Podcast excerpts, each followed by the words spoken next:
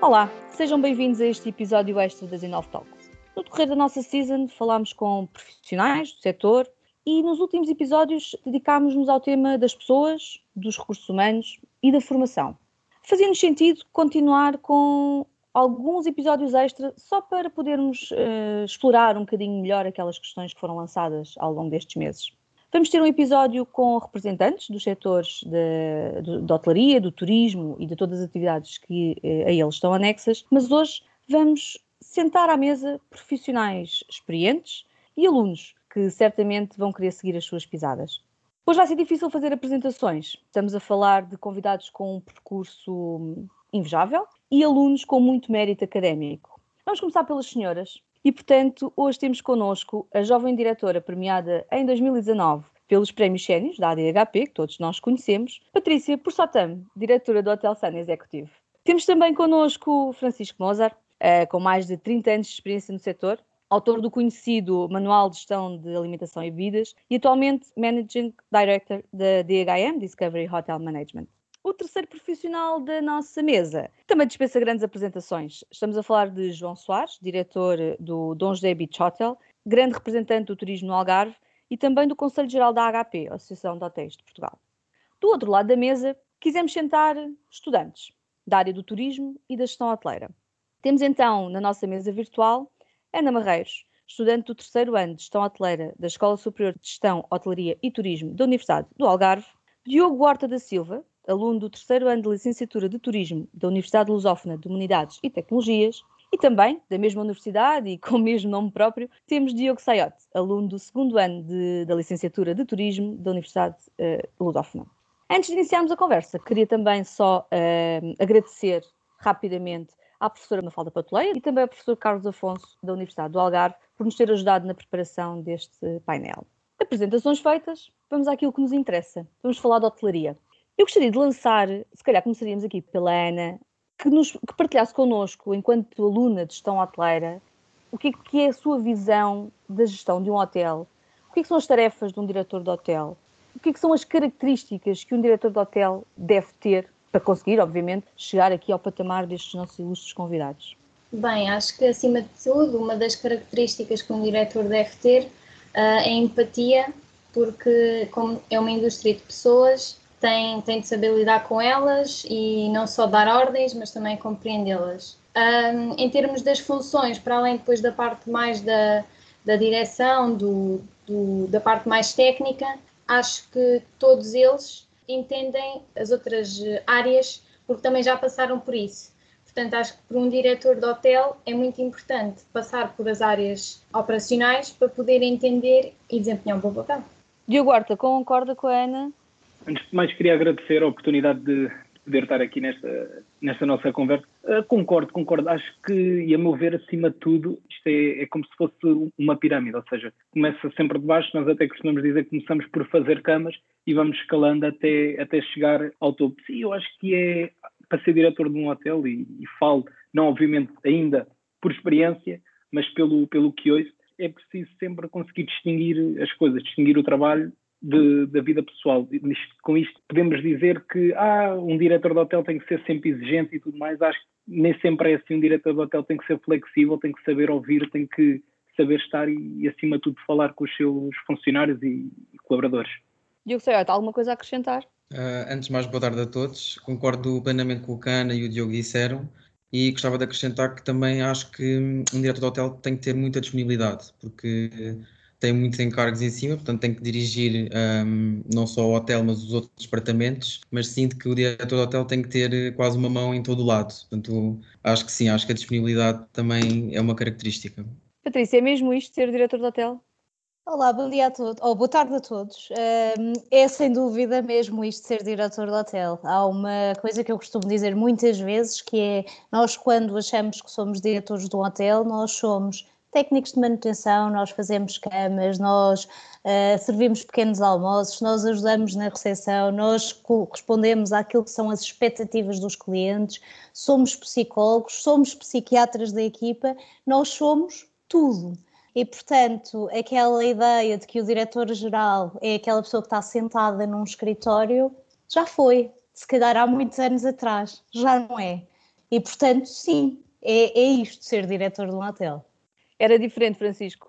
Uh, é assim, eu, eu com, com, com, muitos anos, sem dúvida que as coisas mudaram muito e evoluíram muito, efetivamente. Eu, eu quando eu trabalhei em vários hotéis e, e, tenho já uma carreira já um bocado longa e, portanto, uh, enfim, era recepcionista de um hotel de 5 estrelas e lembro-me que praticamente não via o diretor porque era sempre uma figura que estava sentada no alto da sua cadeira e que para chegar até ele era preciso transpor todo um conjunto de secretárias e de agendas e de coisas complicadas. E, portanto, de facto, o diretor era, antigamente, principalmente em hotéis grandes, era, era difícil.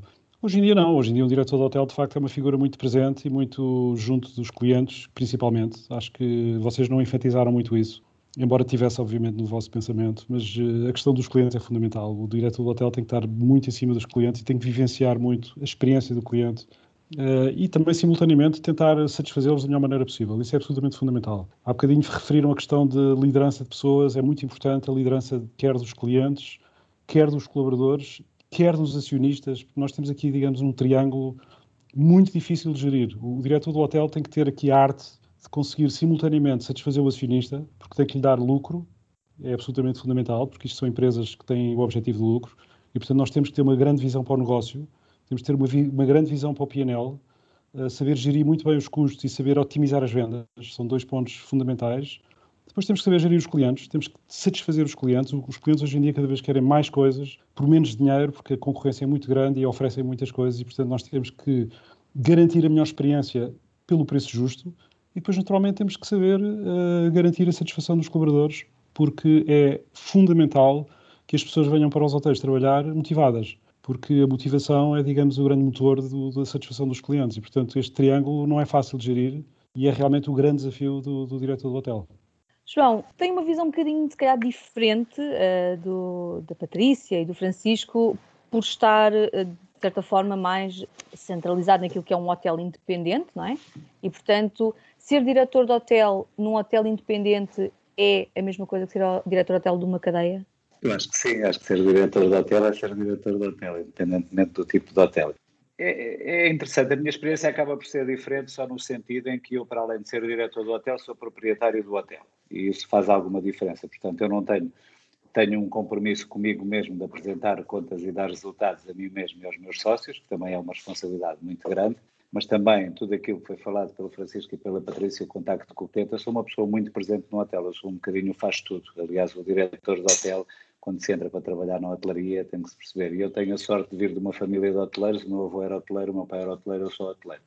E na realidade, eh, o que acontece é que tive a possibilidade de crescer dentro do hotel. Eu, desde muito miúdo, as minhas brincadeiras de infância eram dentro do hotel. Portanto, comecei a perceber bem. Fiz, trabalhei muito como miúdo no bagageiro e, de facto, tive toda essa experiência. Eu acompanho muito o cliente no dia a dia passo muitas horas e acho graça porque nestes hotéis independentes há uma relação muito familiar com os clientes. O hotel é um hotel de 154 quartos, enfim, tem uma dimensão até não é muito pequena, mas em que a proximidade temos muitos clientes uh, repetentes e muitos clientes que nos visitam com regularidade. Então há aqui quase um laço familiar e, e isso faz com que eu seja muito presente. Eu estou para tudo. Então agora neste momento temos o hotel fechado, Pá, eu estou mestre de obras, estamos a fazer uma piscina nova com vista a mar, eu é que oriento as obras todas na piscina, eu é que faço tudo isso, mas também já estou a preparar as emendas, já estou a preparar uma série de coisas, porque hum, essa de facto é a nossa função. Um diretor tem que ser abrangente e um diretor tem que conhecer todos os departamentos. E o Francisco, que eu conheço melhor,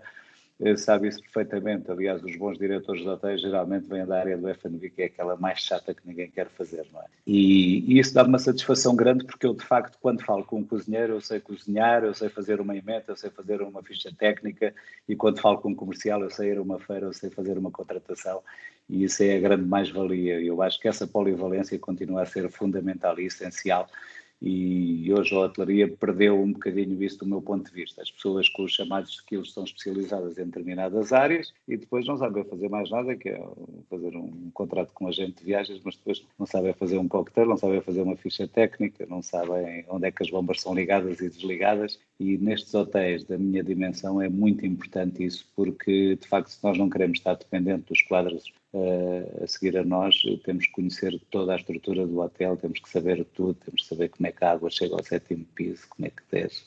Todas aquelas coisinhas, aqueles pormenores que não se explicam nos cursos, mas depois na operação e no dia a dia para resolver muitas vezes as questões com os clientes, temos que saber exatamente, conhecer muito bem o produto que estamos a comercializar, como o Francisco disse. E pronto, e tenho essa responsabilidade, tenho sócios, tenho que prestar contas também, isso não é à balda, não é, não é por o facto de ser diretor e dono que, que não tenho que dar contas. E epá, tenho muitos objetivos e este hotel de facto tem sido uma referência no Algarve a nível nacional nesta categoria, porque nós não paramos de inovar. Este hotel começou em 1965 com 28 quartos e hoje já tem 154. Não podemos parar, não é? Outra das coisas que, que o diretor é responsável é não deixar a, a máquina parar.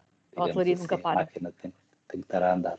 Eu tenho pena que não possamos estar a mostrar as reações da, dos nossos convidados a, a tudo aquilo que o João disse, mas o João tocou em muitos aspectos, não é, Patrícia? É verdade, eu estava aqui a ouvir o João e estava e aqui em pulgas para, para precisamente porque o João fala de um hotel independente e eu trabalhei muitos anos naquilo que era um hotel independente, que é um hotel que o Francisco conhece muito bem agora, que é o Praia Verde. Eu trabalhei no Praia Verde antes do Praia Verde ser DHM uh, e era, e era um, um hotel independente. E eu de facto vinha de uma companhia internacional que era a Ritz-Carlton e aí tive que aprender tudo porque não tinha chefias intermédias, não tinha ninguém que fizesse as funções todas que eram precisas no hotel. E, portanto, tive que aprender muita coisa. Acabei por aprender com pessoas de outros hotéis que me ajudaram, que me apoiaram, porque era uma miúda, tinha 26 anos quando fui para lá trabalhar, e tive muita gente à minha volta que me ajudou e que me ensinou de facto que é uma das mais-valias desta nossa área, que é esta, este conhecimento entre todos, se for partilhado, é uma mais-valia gigante para que a hotelaria seja muito melhor para toda a gente. É verdade. é verdade, estás-me lembrar os meus tempos, porque eu passei por algo similar um, ehm, quando acabei a licenciatura na Universidade do Algarve. Tive a, a oportunidade não é, de dirigir um hotel e, de repente, caída, acabadinha de sair da escola, a ter eh, a manutenção, as camas, a cozinha, as emendas de grupo, captações, tudo isso é um choque, um choque tremendo e portanto eu acredito que, um, ehm, que a nossa faixa etária mais jovem, os nossos alunos, calhar têm uma visão um bocadinho mais romântica de tudo isto, ou, ou não, acham que aquilo que vocês ambicionam, aquilo que sonharam e aquilo que vão aprendendo na escola, se está enquadrado com isto ou se uh, tem uma imagem uma de uma realidade diferente. Sim, eu, a, a, meu ver, sempre, sempre julguei que, que a visão, por assim dizer, fosse, fosse um bocado esta. O facto de, de, lidar sempre com algumas adversidades todos os dias, ou seja, todos os dias termos algo novo para, para resolver, porque o problema de hoje para um diretor de hotel já não vai ser o mesmo problema da manhã, muito menos que o problema de ontem. E eu acho que há sempre, é sempre esta, esta batalha do dia a dia, de tentar dinamizar ao máximo o hotel e de agradar a 100% o cliente e todos os, os, funcionários. Mas essa sua opinião vem da experiência profissional que tem na área da restauração ou já numa visão um bocadinho académica e futuramente profissional numa área mais de gestão? Sim, sincero, é, eu, a nível profissional, eu, eu, tenho 21 anos, trabalho já desde os 17 e já passei por, sempre trabalhei em restauração e, e, e bar. Assim, em termos de, de, faculdade, a meu ver, o que a faculdade nos dá é as bases. E as bases é, é muito pouco, porque as bases não é algo que nós conseguimos aprender com isso, ou seja, dão-nos as bases e depois, quando chega, neste caso, o terceiro ano, tiram-nos aos tubarões e vamos para um hotel, vamos estagiar, por assim dizer, e não temos a própria realidade. Por isso é que eu, é que eu acho, e a meu ver, é sempre importante, ao longo de uma licenciatura, ao longo de uma escola, ir trabalhando, para depois, então, não apanhar com este, com este choque de, de trabalho, de ai, tens que fazer isto e tens que fazer aquilo, tens que fazer aquilo, e então é sempre muito mais fácil quando já tem uma, umas bases por trás. Ana, na visão da gestão hoteleira propriamente dita, do, do programa curricular, qual é a visão? Nós, nós temos muitas disciplinas práticas e eu, no meu caso, também fui trabalhando desde os 16, trabalho de verão, uh, em, em, restaurantes e tive a oportunidade de fazer um estágio extracurricular, portanto, eu autopropus-me e fiz uh, na área da, da recepção. Uh, e realmente o encarar com a realidade, com o que nós temos de base, não passa mesmo disso, porque, ok, nós lidamos com aquilo, sabemos mais ou menos uh, os passos das coisas, mas quando estamos lá não conseguimos ser uh, autónomos, não conseguimos ser independentes. Há sempre ali algum momento, ainda que sejam as primeiras semanas, mas que sentimos que somos assim, pronto, não sabemos o que é que estamos a fazer, não sabemos para onde é que nos devemos de virar. depois de encarrilharmos, epá, dá uma adrenalina conseguir fazer as coisas e, e sabe bem quando, epá, afinal sou útil para alguma coisa. A hotelaria é efetivamente cheia de adrenalina, não é? Pelo bom e pelo mau. Diogo, o vir para uma licenciatura de turismo, o que é que acha que, que o espera depois? Eu agora estava aqui a ouvir o Diogo e partilho um pouco da mesma opinião que ele, até estamos no mesmo curso, na mesma, na mesma universidade, e sinto que, por exemplo, eu ainda, eu ainda não estagiei, mas também trabalho desde os 18, aliás, o primeiro trabalho foi na restauração, e hum, foi logo o primeiro contacto que eu tive, portanto, com os clientes, e daí a minha escolha depois posterior ao curso.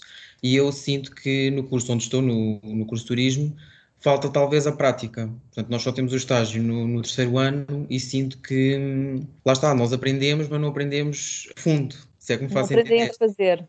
Exato, nós aprendemos o teórico e depois a prática fica assim um bocadinho aquém. Estou naquela, não sei se ainda vou, se vou bem preparado ou não, portanto, para o mercado de, de trabalho.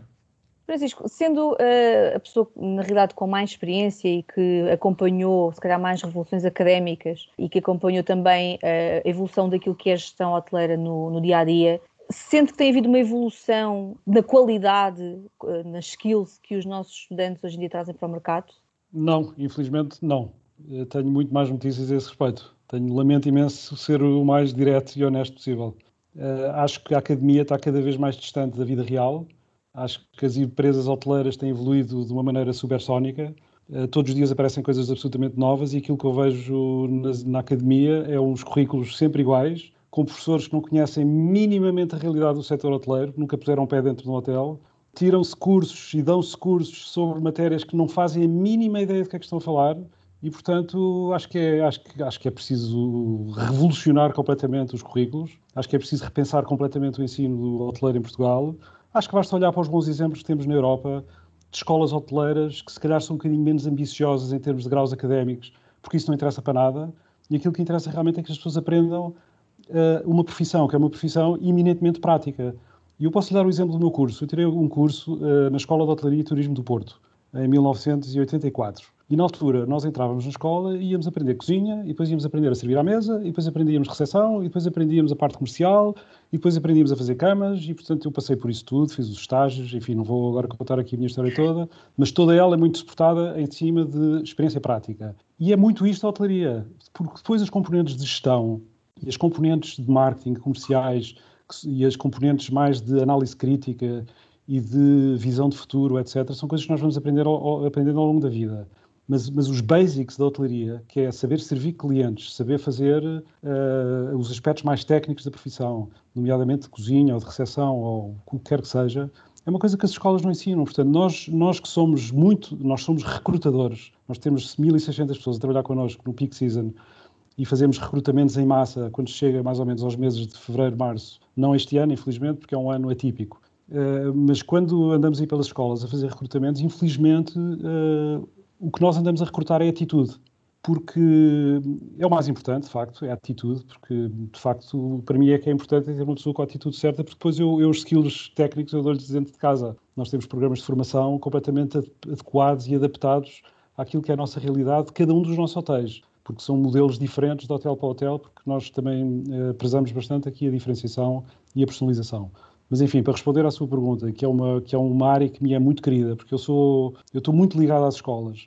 Eu fui um dos primeiros professores, aliás, deve ter sido o primeiro professor na Escola de Hotelaria e Turismo do Estoril, quando abriu, em 1992. Eu, na altura, trabalhava no Hotel Albatroz, era lá subdiretor e fui ministrar a disciplina de, de Food and Beverage. Era eu e mais dois ou três. Na altura, a visão do diretor era, de facto, pessoas que estavam ligadas à prática e havia mais duas ou três pessoas, uh, digamos, do, da vida prática. Mas depois, enfim, não quero agora estar a particularizar a escola A, B ou C, mas, no geral, as escolas viraram centros académicos e muito cinzentos e muito distantes da realidade. Está a perceber? Eu, eu, eu, eu entrevisto uma pessoa que diz que teve 3 ou 4 anos a fazer um curso e depois pergunto-lhe o que é que é um contrato de allotment ou o que é que é uma coisa qualquer básica na vida de um hotel e eles não fazem a mínima ideia. Isto é desesperante, está a perceber? É desesperante. É, é verdade, é verdade. Eu estive a dar umas cadeiras uh, de, na área da, da, tecnologia aplicada à hotelaria E eu acabei por dar aulas de hotelaria porque eu não conseguia explicar o que, é que era aquele indicador ou o que era aquele procedimento quando eles não sabiam o conceito, não é? E, portanto, acabei a dar aulas de hotelaria em vez de, de tecnologias. Mas, uh, efetivamente, do lado dos profissionais existe essa visão, eu acho que é comum e questionaria aqui o João se ele partir da mesma opinião de que temos nós que internamente formar os nossos uh, profissionais eu não estou, eu não estou muito ligado ao ensino como está o Francisco. Aliás, o Francisco, eu acho que ele foi meu professor, estava ali a olhar, mas eu, eu, eu, não estou tão ligado, mas, mas estou ligado de facto à realidade da hotelaria, que é, que é de facto mais importante. E,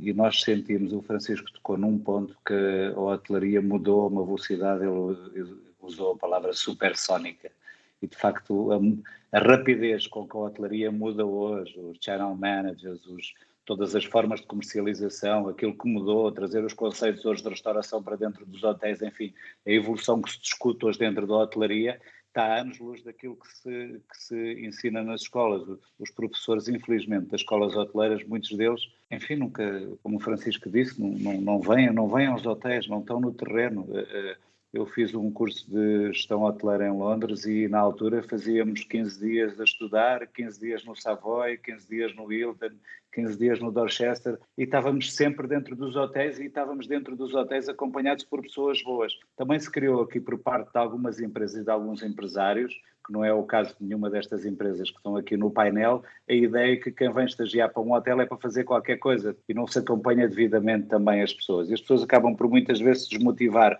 porque os professores já não são bons, ou os cursos. Depois entram nos hotéis e vão para tapar buracos ou para fazer coisas que outros não querem fazer e aquilo não, isso não acontece comigo. O Francisco falou numa coisa que é o mais importante, que é aquilo que nós aqui estamos a discutir, a hotelaria é de pessoas para pessoas, e eu, quando sinto que há alguém que tem um potencial, eu agarro essa pessoa e ponho a trabalhar o mais perto possível comigo. E isso dá-me imensa satisfação, porque a hotelaria é, é uma profissão de paixão. E quando nós temos paixão por qualquer coisa, não é? Eu sou apaixonado por muitas outras coisas, eu quero passar o meu know-how, o meu conhecimento, eu quero partilhar, eu quero trocar ideias. E os jovens, eu hoje tenho filhos eh, jovens, eu adoro ouvi-los porque os jovens trazem sempre coisas muito boas para nós. E muitas vezes, eu às vezes prefiro até pessoas que não tenham essa maturidade, mas que sejam pessoas com que nós depois possamos trabalhar com elas e que ensinemos e que possamos moldar a nossa realidade. Francisco falou hoje, a hotelaria muda muito, cada há hotéis de design, há hotéis de grupos, há hotéis não sei o quê, e isso, essa especificidade não é dada nas escolas. E, e, e, é importante, depois, quando as pessoas vêm para o, para o nosso hotel, no meu caso, eh, ter essas pessoas muito perto de mim. Eu tenho essa possibilidade, nós somos 50, 60 funcionários no, no, na época alta e eu estou muito próximo de toda a gente. E, e, é importante que essas pessoas acompanhem aquilo que nós falamos, que é a realidade, que é as adversidades que acontecem no dia a dia nos hotéis.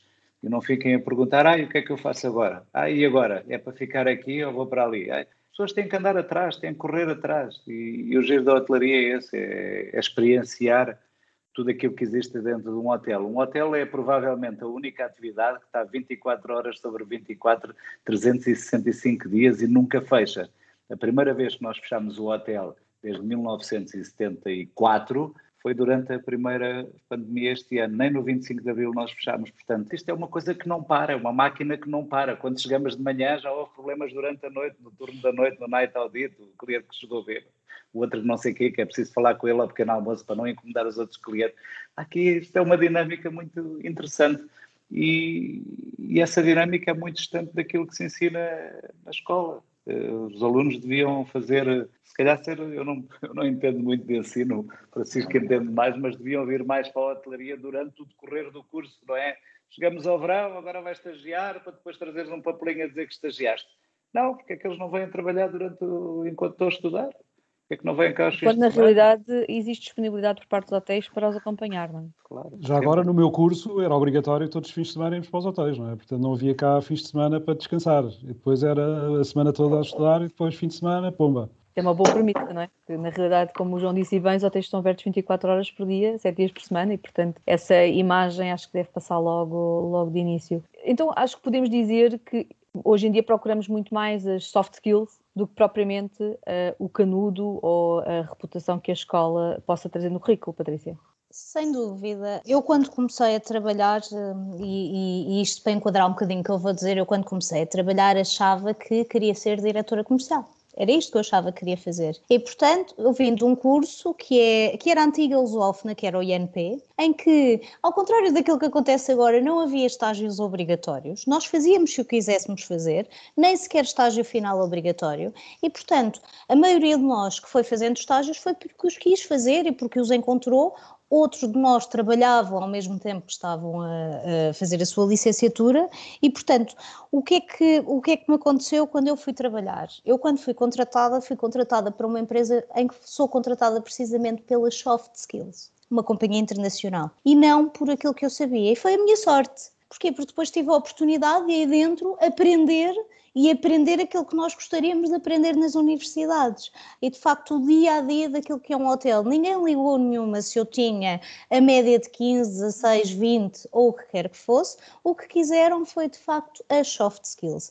Cada vez mais, eu acho que a tendência, e já disse o, o Francisco antes, a tendência é contratar precisamente pelo aquilo que é o perfil das pessoas, porque tudo o que é técnico nós ensinamos a seguir tudo o que é técnica aprende-se com relativa facilidade.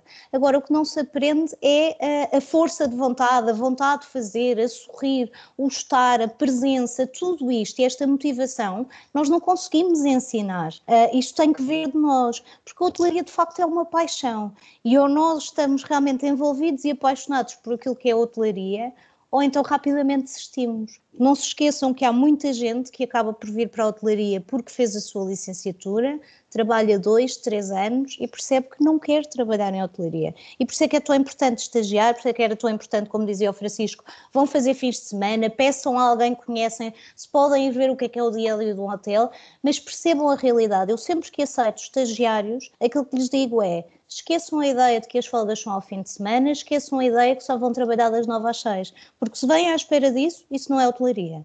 Hotelaria não tem feriados, não tem fins de semana e não tem horários. E, portanto, vão enquadrar-se naquilo que são as equipas verdadeiramente para perceberem já no período de estágio gosto ou não gosto. Porque se for para desistir, desistam naquele momento. Agora, continuarem e dizerem que vão fazer hotelaria porque é o curso que estudaram, nunca vão ser felizes.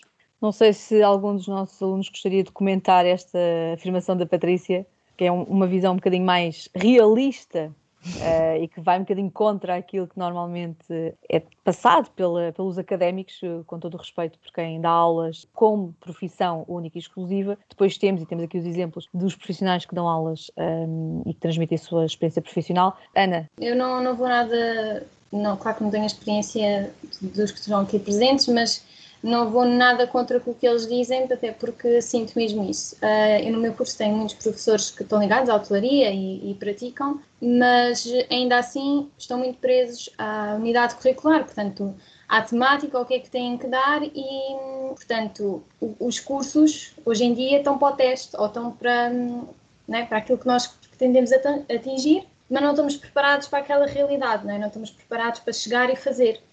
Nunca isso era um sonho, mas não acontece. E concordo mesmo com isso. E às vezes também sinto que muitos dos uh, profissionais que nos acolhem ou não uh, também têm que ter. Um, portanto, há uns que, como sabem já o que é que os espera, nem sequer nos aceitam, porque já sabem bem isto vai dar uma trabalheira, é melhor nem vos aceitar porque depois temos que andar aqui uh, atrás. Um, mas concordo, concordo perfeitamente com isso. Ana, então aí eh, podemos então lançar a questão aos, eh, aos nossos profissionais de como é que se consegue um estágio e como é que se consegue uma vaga nos hotéis, não é? Exato, é isso mesmo. João. Como é que se consegue? eu, vou, eu vou reformular a pergunta, João. Os meninos que precisam de estágios ou que acabam as suas licenciaturas começam a enviar currículos, e-mails e vão deixar currículos nas recepções dos hotéis e não recebem resposta. Certo, Diogo?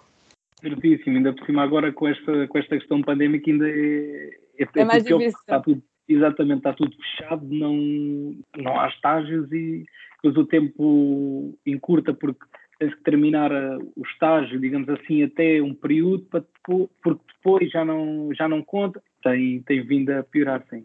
João, então como é que nós conseguimos Olha, nós aqui, do modo geral, aceitamos os estágios. Agora, o que acontece também muitas vezes é que os estágios são despedidos para coisas que não, que não fazem sentido depois com, de acordo com a operação do hotel.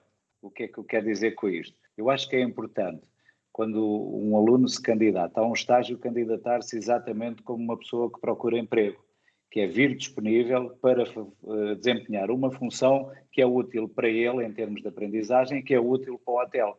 Portanto, não é, ah, agora vai fazer eh, uma semana no Economat e depois vai fazer uma semana na cozinha, depois vai fazer uma semana e a pessoa pode não ter perfil nenhum para ir nem para o economato, nem para a contabilidade e a própria unidade hoteleira pode não ter sequer essa disponibilidade, ou porque não tem espaço na contabilidade, ou, ou porque lhe falta um monitor, ou porque falta... E nós queremos dar dignidade aos estagiários. Então, eu acho que é importante, quando é enviado o currículo, porque muitas vezes nós recebemos dezenas de currículos, só estou a estudar na universidade tal, estou no ano tal, tenho que fazer um estágio, porque faz parte...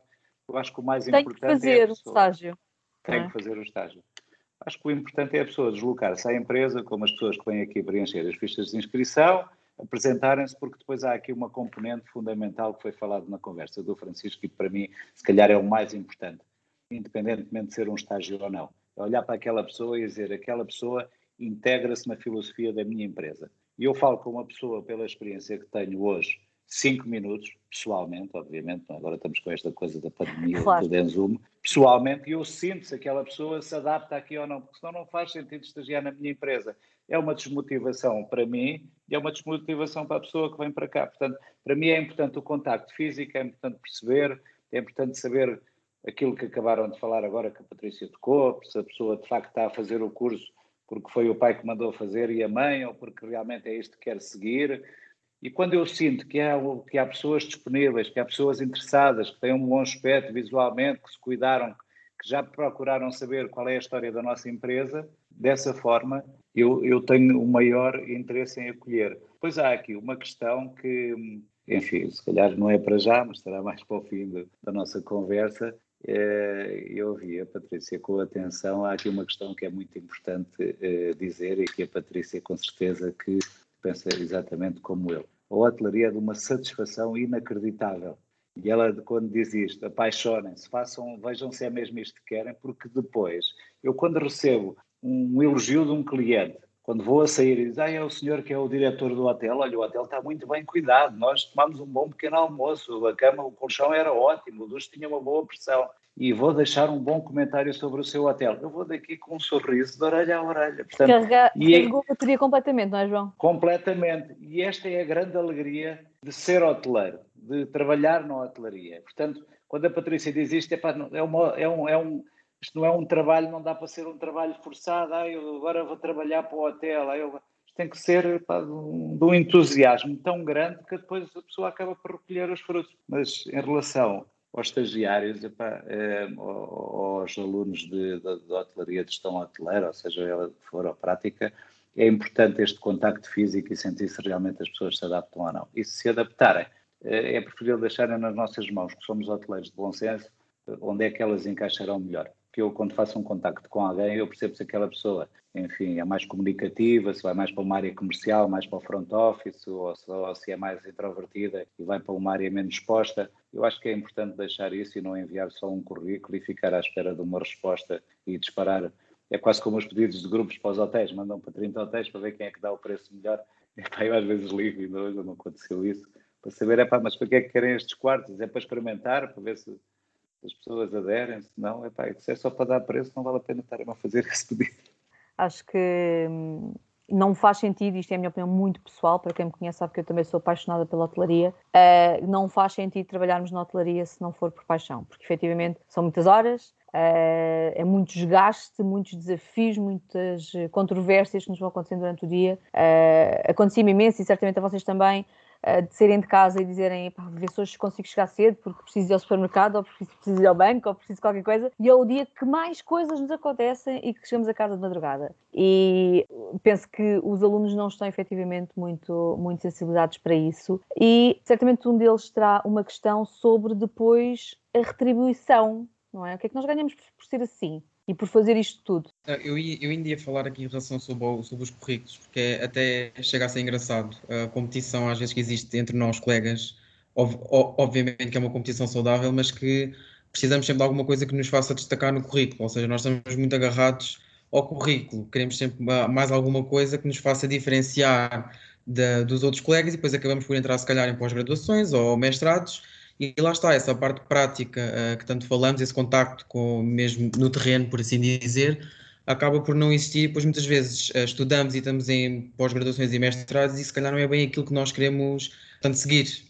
O Diogo, é precisamente isso. Há uma pergunta que me fazem muitas vezes que é: agora vou acabar a licenciatura, se calhar vou já fazer o mestrado, se calhar vou já fazer uma pós-graduação. E uma das coisas que eu geralmente digo é: não, não é boa ideia. Vão trabalhar, vão trabalhar durante um ano ou dois, vão perceber a realidade, vão perceber quais são as áreas que gostam mais e depois disso, sim, decidam em consciência que mestrado ou que pós-graduação é que vão fazer ou se efetivamente a querem fazer. Porque às vezes não é isso que faz a diferença para a nossa carreira profissional, porque vocês hoje competem com centenas de pessoas que têm licenciatura de três anos, mais um mestrado. Muitos ainda por cima vão e fazem uma pós-graduação, mas fazem isto tudo seguido sem nenhum tipo de experiência profissional. Quando vocês entram na atividade profissional, vocês, em vez de terem os 23 anos, 22, 23 anos que nós tínhamos quando entrávamos numa atividade profissional, vocês já têm 27, 28 e às vezes 30, porque andaram a fazer formações atrás de formações sem se preocuparem com o lado da experiência profissional. Portanto, é muito mais valorizado no mercado vocês dizerem eu tenho uma licenciatura, trabalhei três anos e agora quero trabalhar, estou aqui a trabalhar, mas ajudem-me a conseguir ter as horas disponíveis para poder fazer a minha pós-graduação ou o meu mestrado ou a minha outra licenciatura, do que o inverso.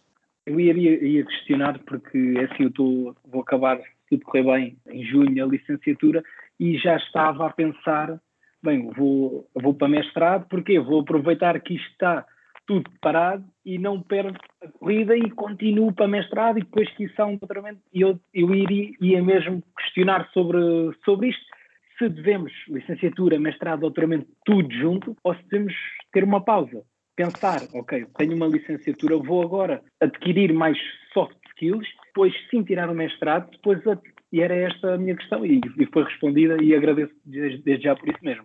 Francisco.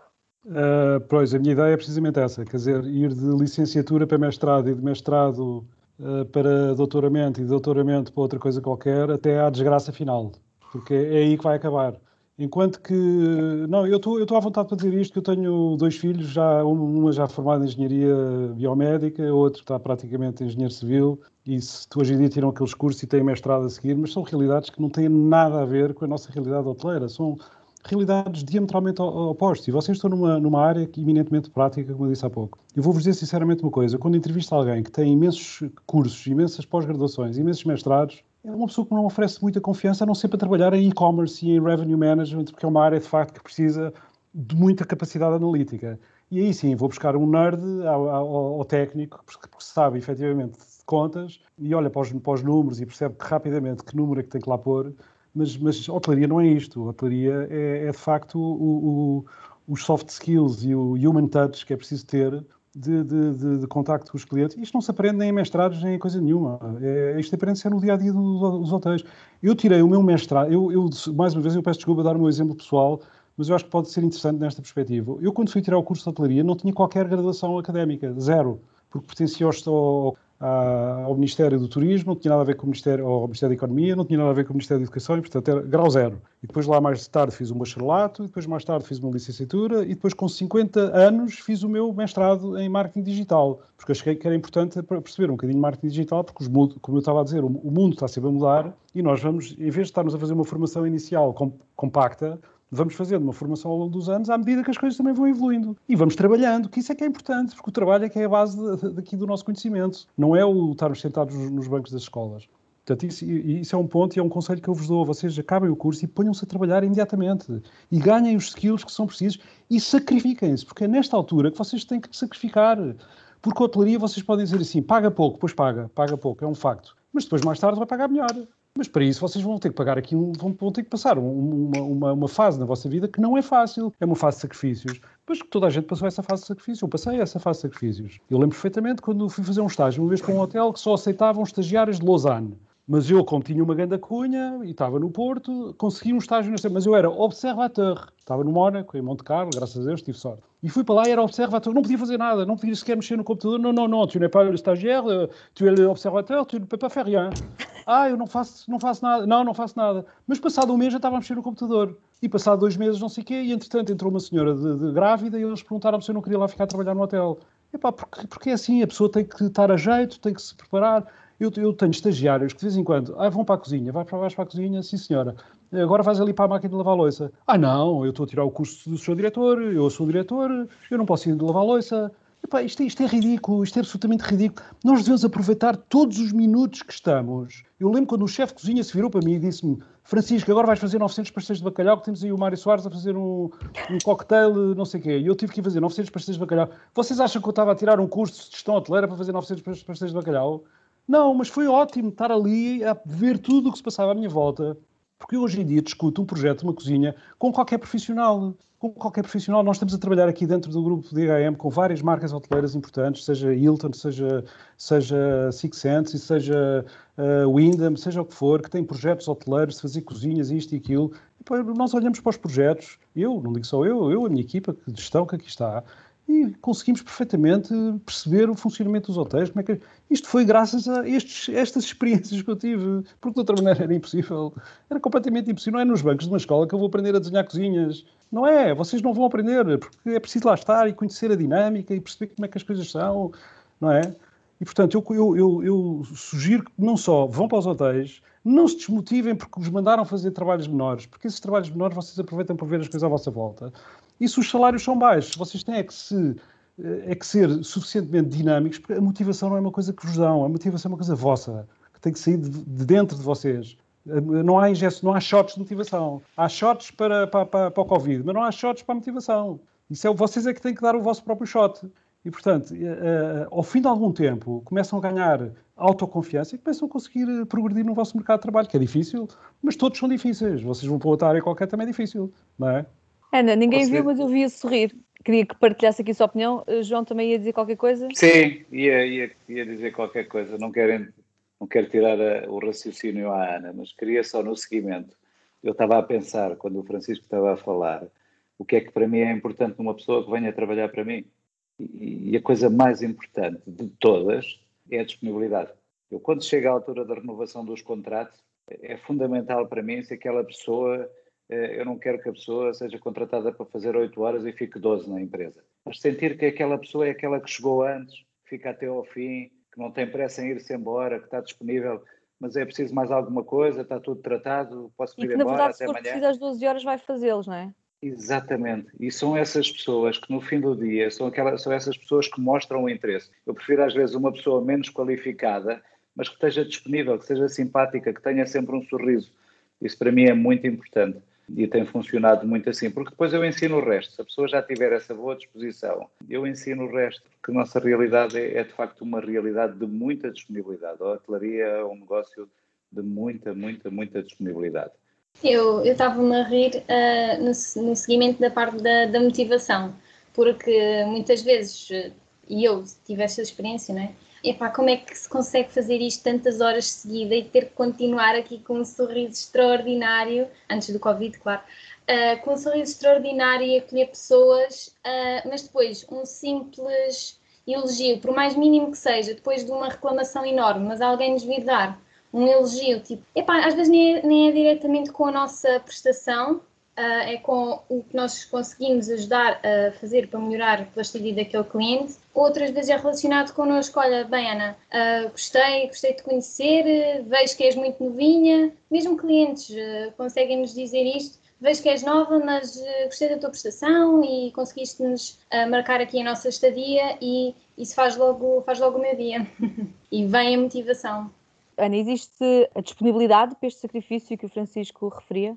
Eu, eu, neste momento, pronto, já tenho o meu, meu estágio orientado e foi-me proposto eu ficar mais um mês de verão, uh, portanto, o um mês de agosto, a fazer o estágio. E eu aceitei porque, aliás, já não é estágio, já é extra estágio, ou o que se quiser chamar, portanto, não vou ganhar nada com isso, seja hum, dos três meses. Um, mas pronto, é, é, experiência, porque é isto que nós precisamos agora e se é o que a gente precisa, é o que eu, é que eu vou batalhar para isso. Diogo Horta para concordar com, com o que o João e a Ana acabaram de dizer sobre a disponibilidade. Eu acho que, e de certa forma, está na altura o povo português é um, é um povo muito picuinhas, ou seja, trabalha-se de sexta a sábado, durante 8, 9 horas por, por dia e pronto, ao fim de semana é para, é para descansar. Eu acho que, que o povo português peca muito assim, acho que está na altura de quebrar esta barreira que é, se for preciso trabalha-se segunda a segunda, se for preciso trabalha-se 12 horas por dia, 14, 16, porque, ah, e era o que o, o Francisco dizia, se, se for para ir fazer pastéis, vai-se fazer pastéis, se for para ir fazer contas, vai-se fazer contas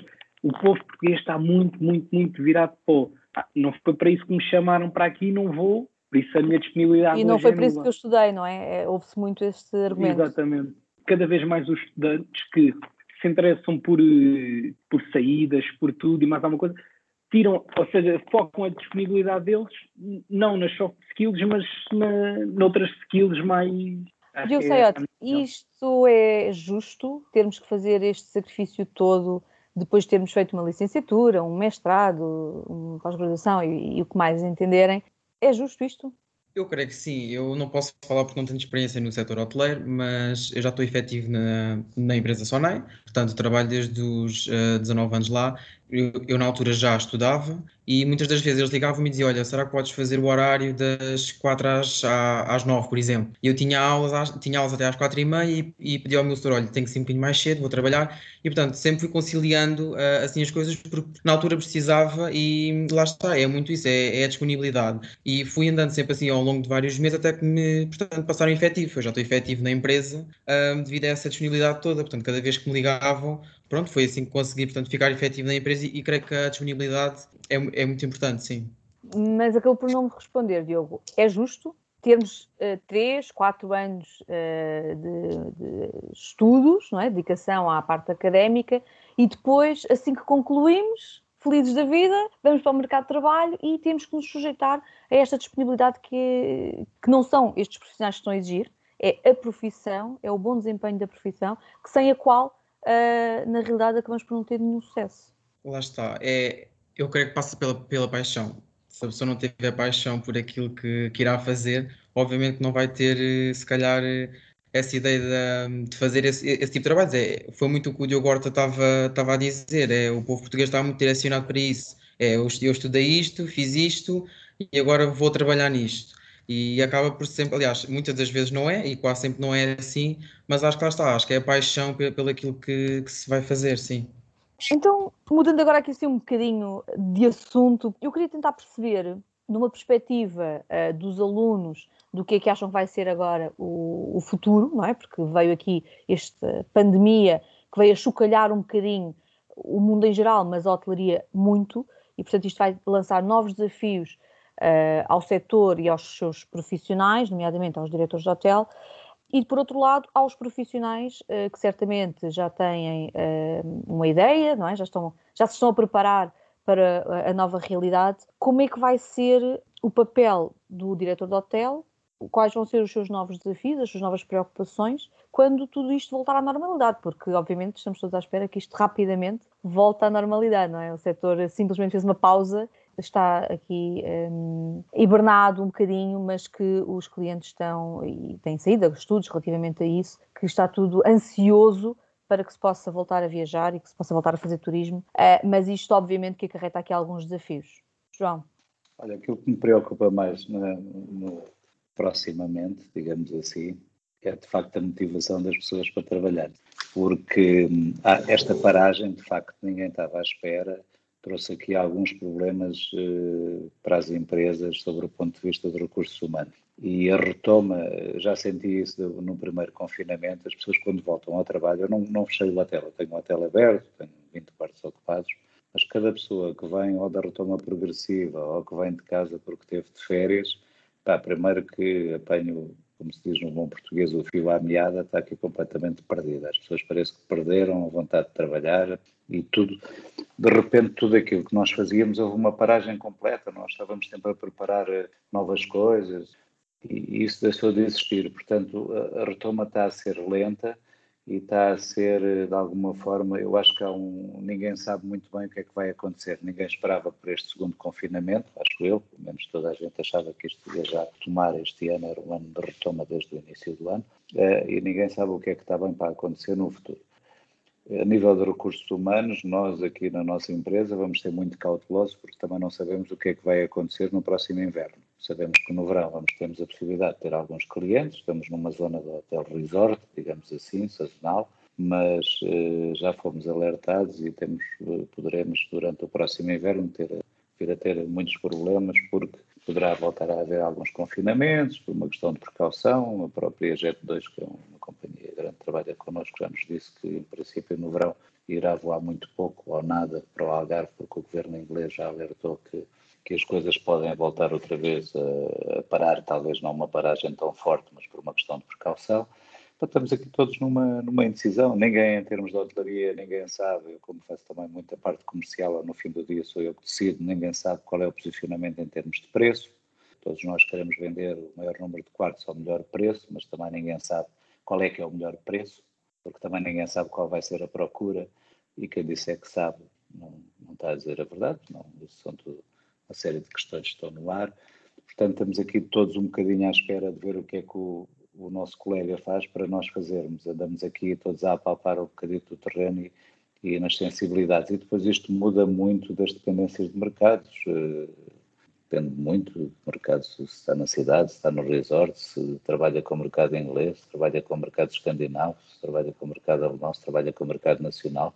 Nós sabemos que, aqui no caso concreto do Algarve, nós estamos muito dependentes do mercado externo, não tanto a nível de preço, mas a nível de volume de ocupação. É? o mercado interno não consegue fazer o volume de ocupação que nós necessitamos para a oferta que está instalada na região.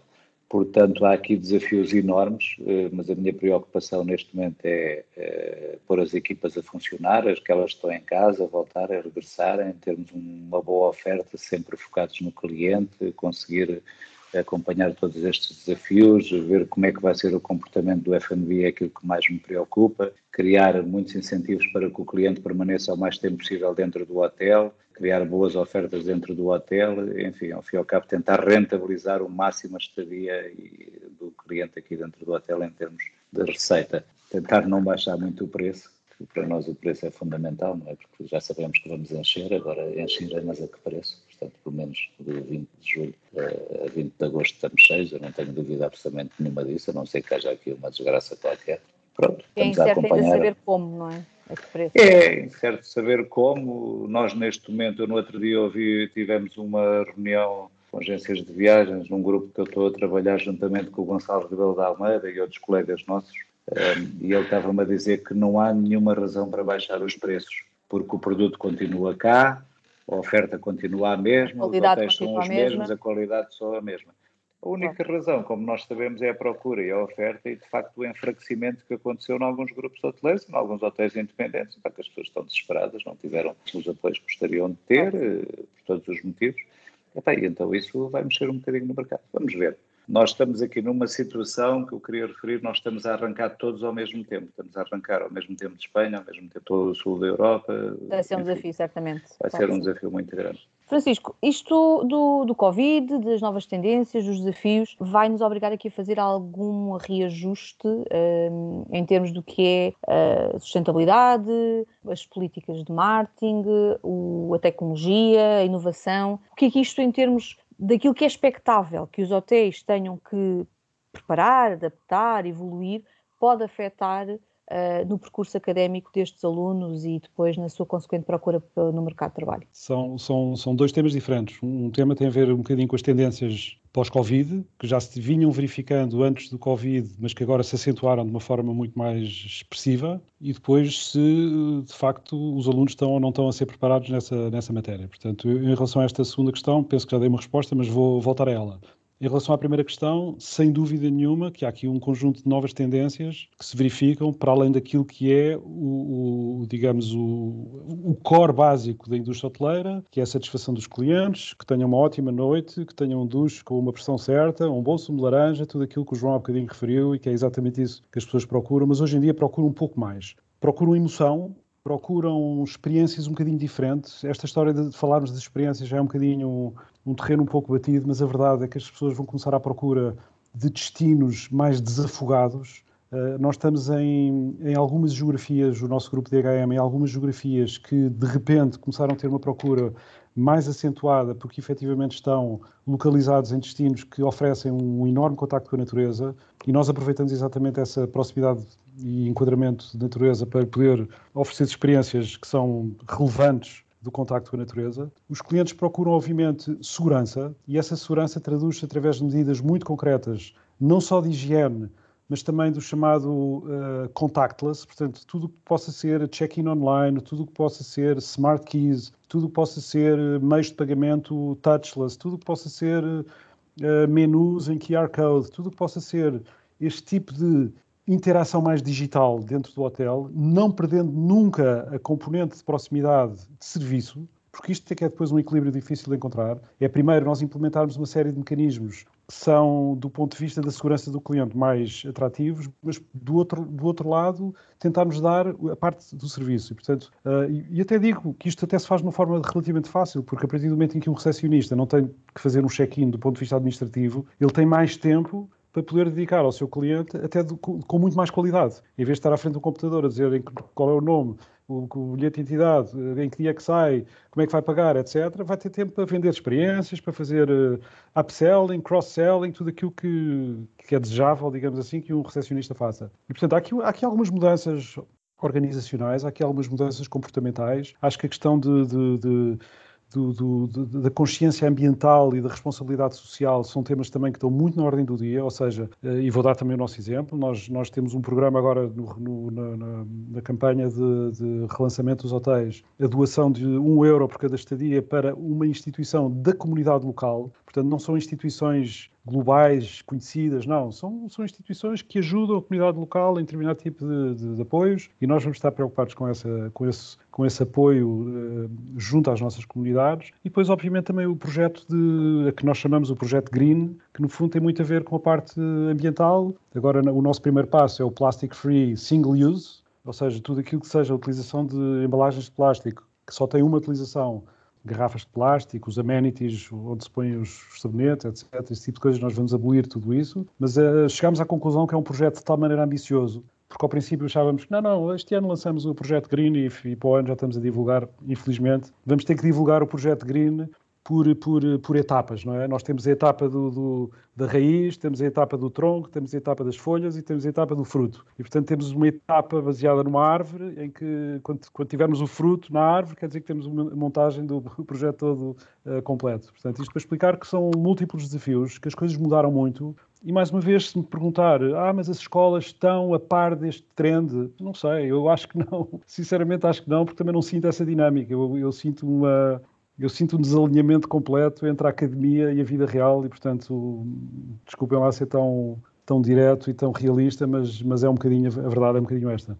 Bom, eu iria pedir, se calhar começaríamos aqui pelo Diogo Saiote, que colocasse a sua questão final aos nossos profissionais uh, e que os profissionais, no fundo, pudessem uh, aconselhar da melhor forma que, que souberem uh, estes futuros profissionais da hotelaria neste seguimento do, do turista, destas novas tendências, da, da, da, tecnologia, como o Francisco estava há pouco a falar do check-in online, se acham que a tecnologia, portanto, vai envolver mais o setor hoteleiro e se lá está essa proximidade com, com o cliente, se, se vai se acabar por perder ou não. Eu diria que não. Na realidade, esta, esta adaptação que nós todos temos que fazer, e de facto foi falado já, é preciso encontrar um equilíbrio. E este tempo que nós deixamos de perder com o processo todo natural de fazer um check-in, de receber o cliente e fazer toda a papelada, toda esta parte, vai nos permitir ter muito mais tempo para conversar com ele, para fazer contacto visual, para o acompanhar, para estar perto. Um, e portanto, eu diria que não. Eu acho que aqui nós vamos ligar um bocadinho esta nova realidade que esta geração mais jovem tanto gosta, que é a tecnologia e ter tudo acessível à distância de um clique, ao outro lado que são as pessoas que estão lá para nos ajudar quando não conseguimos fazer o clique sozinhos. E portanto eu acho que este é o desafio, é termos aqui a ligação entre a tecnologia e as pessoas, que também têm que ser preparadas para esta adaptação, sem dúvida alguma. As próprias equipas têm que ser adaptadas. Uma das coisas que aconteceu quando se fez todas estas alterações face aos procedimentos para o Covid foi a questão daqueles painéis eh, em acrílico que se colocou à frente das recepções nós tivemos que ensinar as equipas E o facto daquilo lá estar não era nem para andar para o lado nem para o outro lado, não é? Que ele está por uma razão, mas não queria dizer que eu tinha que me afastar. O, a proteção está lá. Agora, as pessoas têm que aprender a lidar depois com as novas coisas que vamos colocando na operação. E, portanto, é preciso também ensinar as equipas. Eu queria só acrescentar uma coisa àquilo que disse Patrícia, eu há bocado desfoquei-me um bocadinho da resposta porque estava a pensar muito no imediato e na necessidade de receita que tenho. Mas nós estamos a fazer esse trabalho todo que mencionou, ou grande parte desse trabalho que mencionou o Francisco, uh, e é importante esse trabalho ser muito acompanhado de comunicação para não se perder essa ligação ao cliente. Por exemplo, nós começámos a, a, a acabar com, com, o uso do plástico, single-use plástico. Acabámos com os amenities nos quartos, pusemos uh, doses maiores, acabámos com os godés de manteigas, acabámos com os godés dos doces, mas tudo isso foi acompanhado de uma comunicação, portanto, se o cliente não se perde essa empatia e esse contacto com o cliente, se nós formos comunicando, apesar das, das coisas irem mudando e haver mais tecnologia e haver outras questões que são importantes para a hotelaria e para o cliente, nós, ao mesmo tempo que formos fazendo, formos comunicando muito e tendo muito essa comunicação ser uma comunicação muito próxima do cliente. Depois há uma outra questão que nunca vai mudar na hotelaria, que nós aprendemos principalmente quem trabalha nos grandes grupos, o contacto com o cliente, o eye contact, olhar o cliente nos olhos, sorrir para o cliente. Agora estamos mais inibidos de sorrir por questões das máscaras, mas também podemos sorrir com os olhos. E se cada vez que nós nos cruzarmos com um cliente o cumprimentarmos, acabamos por não deixar que esse calor humano que existe dentro das unidades hoteleiras desapareça, apesar de o check-in ser feito online, do QR Code não ser entregue uma emenda, eh, de haverem uns painéis informativos digitais, de haver eh, lotação mínima nos elevadores. Portanto, todas essas questões que veio trazer a pandemia podem ser quebradas com uma boa comunicação a comunicação é sem dúvida uma das skills, das soft skills. Explicarmos porque é que estamos a fazer as coisas. Estes alunos têm que Isso adquirir. É fundamental. É? é? verdade. Ana. Bem, uma das minhas questões tinha a ver, portanto, com qual seria o nosso rumo ou o que é que nós deveríamos eh, fazer para conseguir chegar a um. Vamos por só um bom cargo, vamos só chamar um bom cargo. A resposta está dada, é experiência, ponto final. Então gostava de perguntar, portanto, qual é que é o maior desafio, ou se não o maior problema dos hoteleiros, dos diretores, assim, no geral? Isso é uma pergunta muito difícil de responder. Qual é o maior desafio dos hoteleiros? Neste momento é receita. É o grande desafio que nós temos, é o, é o cash. Nós falta-nos muito, muito cash. Estamos com umas dificuldades tremendas. Uh, mas eu vou mas dizer. Se colocarmos aqui um parênteses neste. Antes da pandemia. Da pandemia, vamos fingir que isto não nada disto aconteceu. Eu, eu, eu, eu, vou lhe dizer uma coisa. Há aqui várias escolas, digamos, dentro da hotelaria. Quando falo de escolas, entre, entre aspas, obviamente, há muita escola do cost control e há muita escola mais do lado da venda. Obviamente, nós já falámos aqui de cuidado com os recursos humanos e, e temos que ter muita preocupação com muitos eixos dentro da, da própria da própria hotelaria, mas eu diria que o grande desafio hoje em dia da hotelaria e como eu vejo as coisas é que todos todos tenham um mindset virado para as vendas. É absolutamente fundamental é absolutamente fundamental que uma pessoa que trabalha nos andares, ou numa recepção, ou num restaurante, ou whatever, que tenha um, foco muito direcionado para as vendas. E eu no outro dia falava com um empresário que não é hoteleiro, mas que estava com um projeto, um hotel, e, epá, vocês os hoteleiros, pá, é a empregada de andares, depois é o, empregado de mesa número um, e o número dois, e o ajudante, e não sei o quê, mas porquê é não são todos vendedores? E eu fiquei a pensar naquilo e disse, pá, este, este, este homem tem razão, vem de fora, mas tem aqui uma visão interessante. Há aqui um, há aqui um lado de venda que, que, que é extremamente importante, que eu depois trazia também para o lado do management, porque mesmo na área comercial e na área de marketing da hotelaria, as coisas isso mudaram de uma forma total. Mudaram 180 graus. Nós antigamente estávamos dependentes quase exclusivamente da tour operação e de agentes de viagem e de contratos, enfim, que nos, de certa forma nos amarravam. Hoje em dia temos uma liberdade muito maior porque existe toda uma multiplicidade de canais que nos permitem estar expostos de uma forma completamente diferente e muito mais relevante em diversas uh, plataformas e, portanto, uh, há aqui um grande desafio também de otimização de vendas uh, e de diversificação, que obviamente tem um risco associado e que, e, que, e que é um desafio. E os mais jovens, e agora vou-vos dar uma boa notícia, e que os mais jovens se preparam muito melhor do que nós para esse tipo de desafios. E eu vou dizer, eu trabalho aqui com miudagem nova da vossa idade e que são revenue managers e que sabem muito mais do que eu e eu aprendo imenso com eles. Eu, eu, eu gosto imenso de trabalhar com gente mais nova imenso. Eu não tenho nada aquela visão de que eu é que sei, porque tenho 30 anos de. Eu cada vez acho que menos sei, se quer que lhe diga sinceramente. Cada vez. Eu cada vez começo a olhar para. Entrem webinars de, que me falam de, das novas tecnologias associadas à venda ou outras. Eu começo a sentir que estou a perder um bocado aqui a mão na, nas coisas e, e, preciso muito destas pessoas mais novas que estão à minha volta, porque eu sou 10 anos pelo menos mais velho do que a pessoa mais velha que trabalha comigo e estamos aqui 50 neste escritório, hoje estou cá sozinho, mas uh, normalmente estão aqui 50 pessoas. Uh, e, e, e, aprendo muito com estas pessoas uh, mais novas. E, portanto, acho que se vierem trabalhar para o setor com uma visão diferente, disruptiva, com ideias novas e bem preparados para estes novos desafios, acho que têm um mundo aos vossos pés, sinceramente. Francisco tem noção que depois de um, os nossos ouvintes uh, terminarem aqui de nos ouvir, uh, a Discovery vai receber dezenas de currículos uh, para poder Venham eles, eu tenho aqui uma equipa de recursos humanos que terá muito gosto em receber esses currículos. Muito bem. Eu infelizmente não consigo dar conta deles todos, mas, mas tenho aqui quem, quem o faça. Claro que sim. Diogo Horta, para terminarmos. Eu tenho aqui uma questão sobre o que foi abordado há bocado, sobre a sustentabilidade e tudo mais. Eu li aqui há dias que, e ultimamente, cada vez uh, tem subindo mais o turismo, uh, o autocaravanismo. Pronto. E a minha questão, uh, aliás, no, o, no, verão passado subiu em 400% a procura só de autocaravanismo. Minha, e com vista à sustentabilidade, a minha pergunta é até que ponto é que um, um diretor de hotel pode ou não se sentir uh, intimidado por esta procura excessiva, porque 400% é, a meu ver, é já uma procura excessiva. Eu, eu gostava de, de, saber esta. 400% de crescimento sobre quanto? Isso. É isso que eu quero saber primeiro.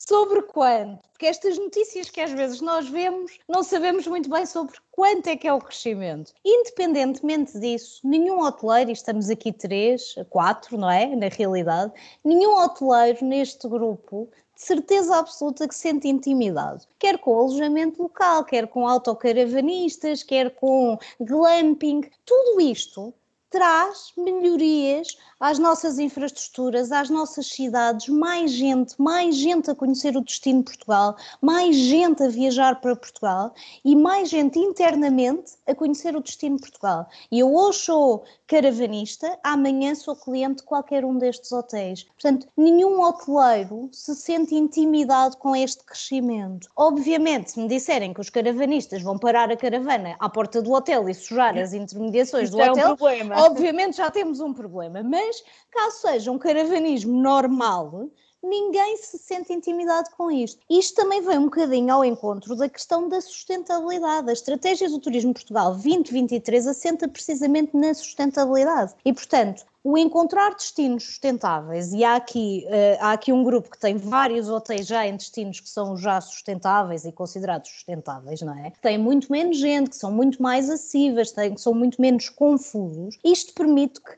o turista diversifique a sua oferta. Ou seja, eu posso ir para Portugal, mas Portugal deixou de ser Lisboa, Porto e Vila Moura. Portugal, neste momento, é Portugal. E isto é muito importante para todos. E a mesma coisa em relação ao caravanismo. É verdade. 400%, se estivermos a falar de 50, não é a mesma coisa que 400% se estivermos a falar de 5 milhões. Portanto, há que ter muito cuidado quando nós olhamos para os indicadores e para tudo aquilo que são as notícias da comunicação social, vai passando, passando cá para fora. Eu diria que uh, temos o objetivo cumprido. Os nossos queridos profissionais mostraram uh, aquilo que são os pontos fortes que, cada um de vocês pode adquirir, qual é o caminho que devem seguir, portanto, as suas recomendações. Obviamente não existem uh, receitas milagrosas, mas é uma profissão de muito sacrifício, de aprendizagem constante, muitos desafios. E, portanto, o vosso percurso académico deve ser sempre que possível e tanto quanto mais possível acompanhado por experiências profissionais. Eu acredito que antigamente era mais difícil conseguirmos bons estágios. Hoje em dia temos diretores de hotel com uma visão um bocadinho mais abrangente e que percebem a importância que é educar e formar os jovens para que possa haver sucessores, para que possa haver equipas de qualidade e, portanto, fica essa nota final. Quero agradecer muito a todos vocês por, eh, por terem estado aqui presentes, por terem nos ajudado aqui a falarmos um bocadinho do que a hotelaria uh, numa vertente mais profissional e também numa vertente um bocadinho mais académica, alertar se calhar algumas instituições académicas que nos possam estar a ouvir para tentarem o máximo possível acompanhar uh, aquilo que é a realidade profissional do setor, terem uma abordagem um bocadinho mais próxima aos diretores de hotel e esperar que uh, saímos desta pandemia mais fortes do que aquilo que entramos e que venham todos os turistas que tanto desejamos para poder conseguir empregar também mais, uh, mais profissionais, mais alunos e conseguirmos que esta nossa profissão possa ir evoluindo e adaptando àquilo que são os nossos desafios. Muito obrigada por uh, terem estado connosco.